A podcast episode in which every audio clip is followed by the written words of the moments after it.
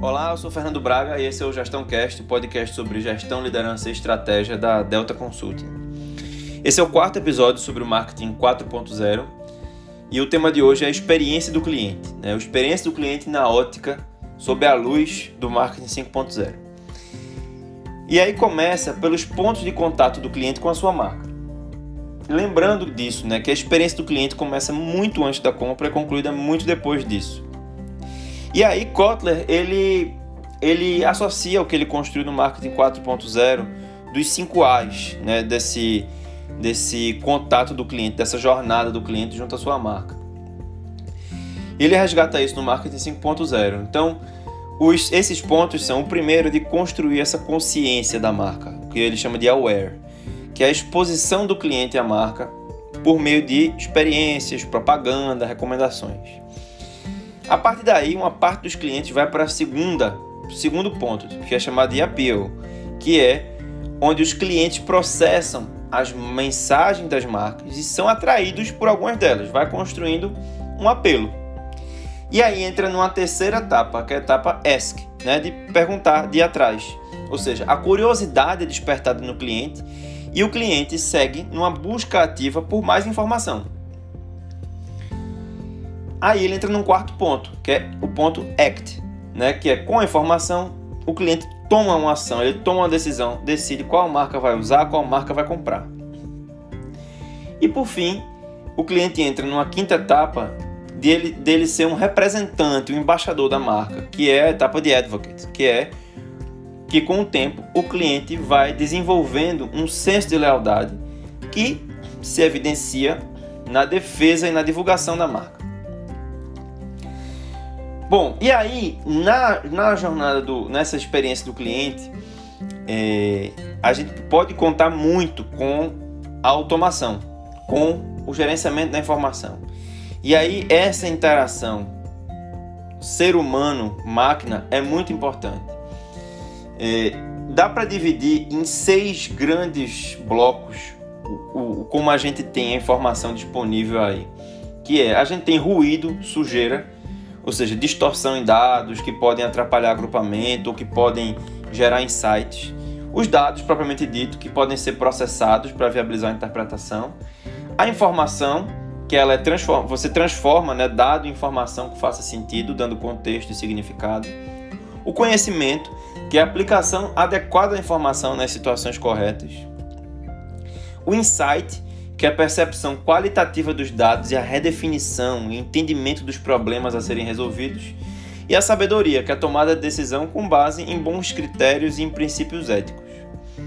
Seres humanos são muito bons para trabalhar no topo e no fundo dessa escala, ou seja, trabalhar com sabedoria e com insight e trabalhar na, no, no tratamento, na análise do ruído e da sujeira. As máquinas são muito superiores para trabalharem com organização, estruturação de dados, geração de informação e geração de conhecimento. Então, é importante usar a tecnologia como um acelerador da inovação, liberando os recursos humanos, como eu falei em outros episódios, para atividades criativas mais sofisticadas, atividades de insight. Porque os computadores vão ultrapassar enormemente as capacidades humanas em raciocínio lógico e processamento de decisão. Mas habilidades como bom senso e empatia são muito mais difíceis de desenvolver numa máquina. Então, estão muito mais distantes, especialmente numa escala aí é, economicamente viável atualmente. E aí é esse é, é, a gente vai trabalhar com hoje pensando num futuro próximo. Esse é o nosso contexto. Então, a gente precisa construir um pensamento colaborativo entre humanos e máquinas para a experiência do cliente. E aí, o humano ele é muito bom no pensamento divergente para gerar ideias, explorar soluções potenciais, encontrar soluções fora da caixa e também para usar empatia para criar, criar conexões, para ter tarefas, né, flexibilidade suficiente para tarefas que demandam um entendimento contextual. A máquina é excelente para o pensamento convergente, para processar grandes conjuntos de dados, identificar padrões, clusterizar, né? ou seja, você agrupar blocos de informações, agrupar blocos de clientes, blocos de produtos de uma forma que façam que tenham uma correlação, um sentido entre eles. É é, a máquina leva vantagem no pensamento estruturado, no raciocínio lógico envolvendo processos, algoritmos, né, formas de fazer e em tarefas repetitivas e programáveis é, executadas em escala. E aí como é que isso tudo entra na experiência do cliente? Isso entra na propaganda, quando a gente direciona o público com inteligência artificial, quando a gente faz a criação potencializada de inteligência artificial. Né? O Facebook, de alguma forma, por exemplo, tem isso, quando é, você pode rodar um anúncio e ele fazer um criativo dinâmico lá e ficar mexendo no seu anúncio para ter um melhor resultado com relação ao seu cliente. A compra de mídia, né, a propaganda contextual, o direcionamento é, do público com inteligência artificial, isso tudo você consegue fazer com tecnologia.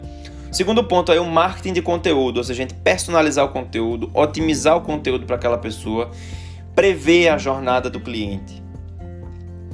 E aí a gente entra no marketing direto também, é uma terceira aplicação, com recomendação de produtos, com a copy, né, com um texto de venda personalizado para aquele cliente com automação do marketing direto, seja por WhatsApp, seja por e-mail, seja por mensagem de inbox, é, com previsões e analytics para saber as campanhas que vão funcionar melhor, produtos que vão funcionar melhor, engajamento, como é que vai, como potencializar melhor o engajamento.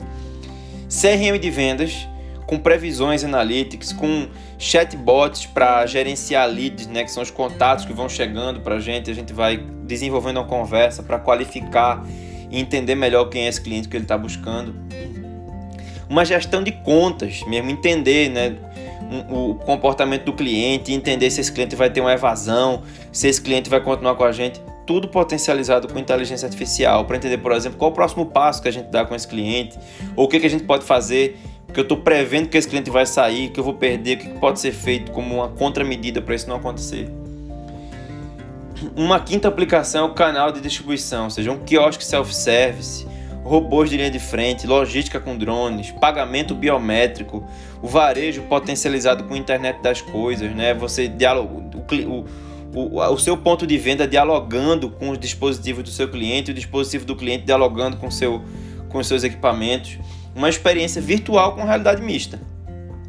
E o CRM de serviço, fazer uma escuta social preditiva para saber o que está acontecendo, o que, que, as pessoas estão dizendo da sua marca, ter um chatbot de serviço, de atendimento, ter um help desk que as pessoas humanas, os seres humanos estão atendendo o seu cliente e ele é potencializado por inteligência artificial, porque ele capta alguma coisa que o cliente disse e faz uma sugestão do que dizer, ou faz uma sugestão do que de para onde ir, ou dá algum aviso para o seu atendente para para que essa pessoa consiga desenvolver um atendimento melhor, né? Dá pode dar algum alerta. Então, são algumas maneiras de aplicar tecnologia na experiência do cliente. E aí, para reflexão, como eu sempre tenho deixado aqui, duas questões.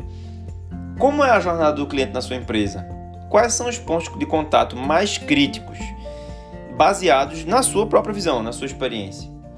Que melhorias a tecnologia aplicada ao marketing pode trazer para esses pontos de contato mais críticos? Como é que você pode implementar? Como é que você pode conseguir, inclusive, quick wins? Né? Como é que você pode conseguir pequenas conquistas rápidas para que isso pegue tração e que esses esforços continuem e sejam desenvolvidos.